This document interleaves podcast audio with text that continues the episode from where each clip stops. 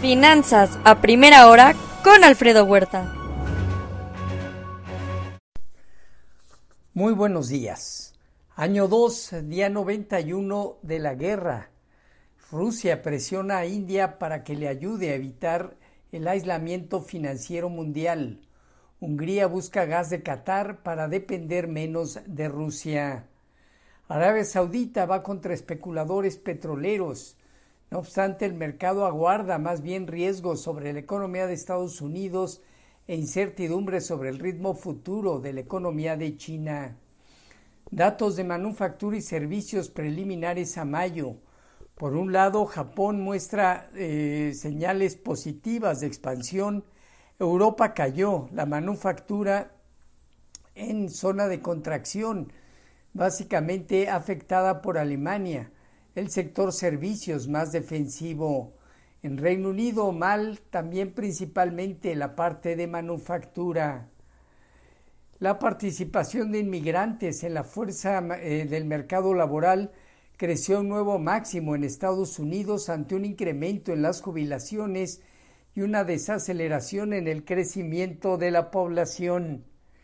Miembros de la Fed alimentan aún temas sobre inflación con posturas más restrictivas. Buscan no definir aún el ciclo de alza terminal.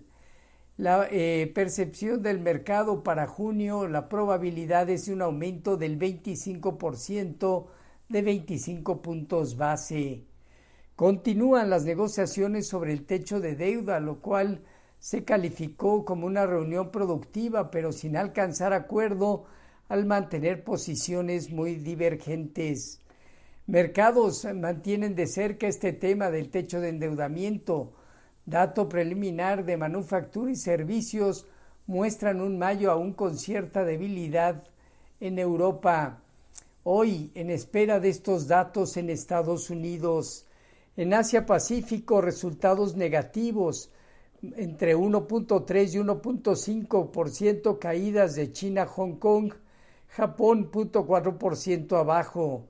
En Europa mejoró la cuenta corriente de la zona euro al marzo, mostrándose ya de nueva cuenta superavitaria.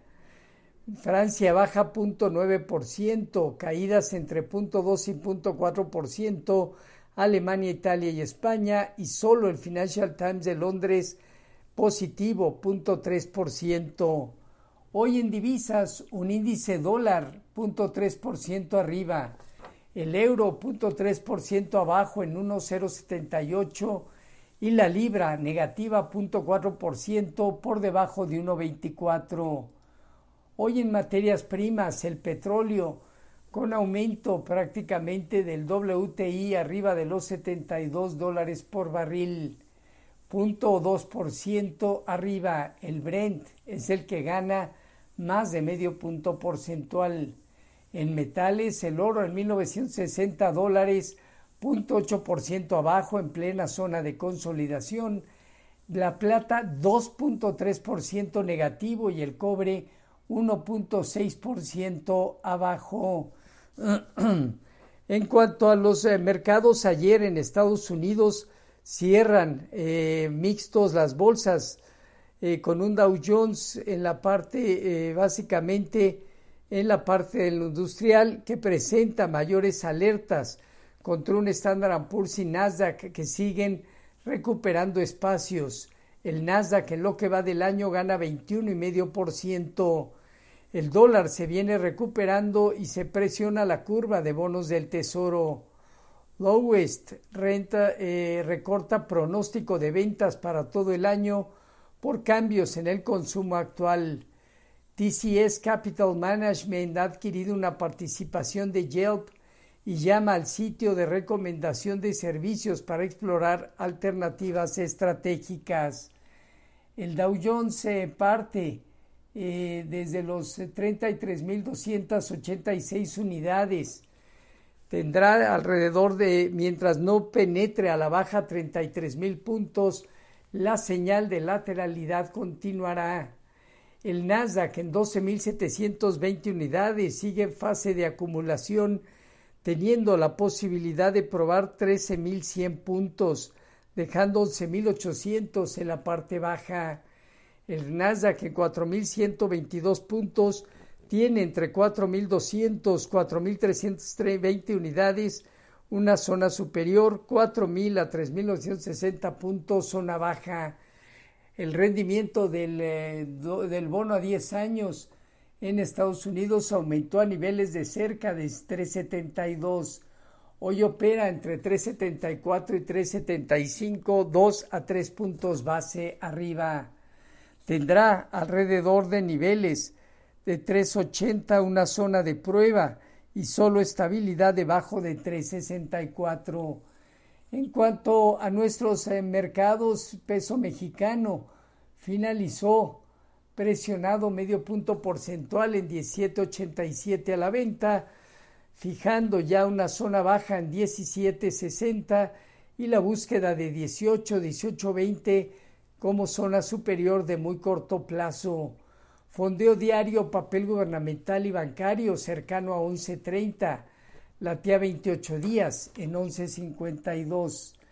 La tasa riesgo país de México en, en 306 puntos. La bolsa terminó 1.53% negativo sobre los 53.466 unidades, con una operatividad promedio.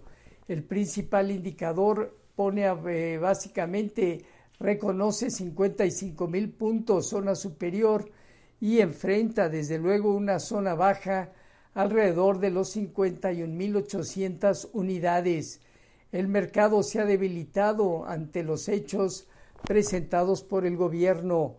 La falta de confianza de la iniciativa privada sobre los cambios de reglas, nacionalizaciones disfrazadas, empiezan a mover inversiones como la salida de Iberdrola y ahora la posible caída en la venta de Banamex, que implican montos ya de mayores a 13 mil millones de dólares y contando aún otros escenarios.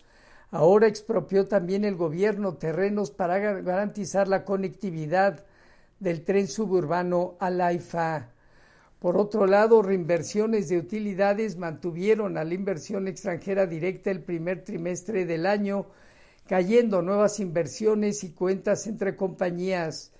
Irene Espinosa, subgobernadora de Banco de México, considera que la actual tasa de interés en 11.25 puede ayudar a controlar la inflación.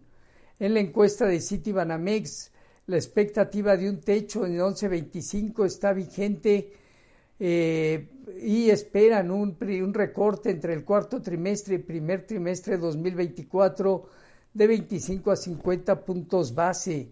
Para cierre 2023, tipo de cambio 19 pesos inflación 5.10 y 5.30 subyacente, PIB del 1.9% hoy, el PMI de manufactura preliminar a mayo, al igual que servicio, venta de casas nuevas, discurso de Logan, miembro de la Fed, emisión de notas del Tesoro a dos años y reservas semanales de crudo por parte de la API.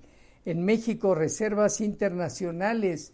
Este día, los eh, futuros mantienen ligero sesgo negativo hasta en menos 0.2% Dow Jones Standard Poor's y Nasdaq, tipo de cambio 19.94 a la venta, 0.2 a 0.3% de depreciación. Así, finanzas a primera hora con lo más relevante hasta el momento.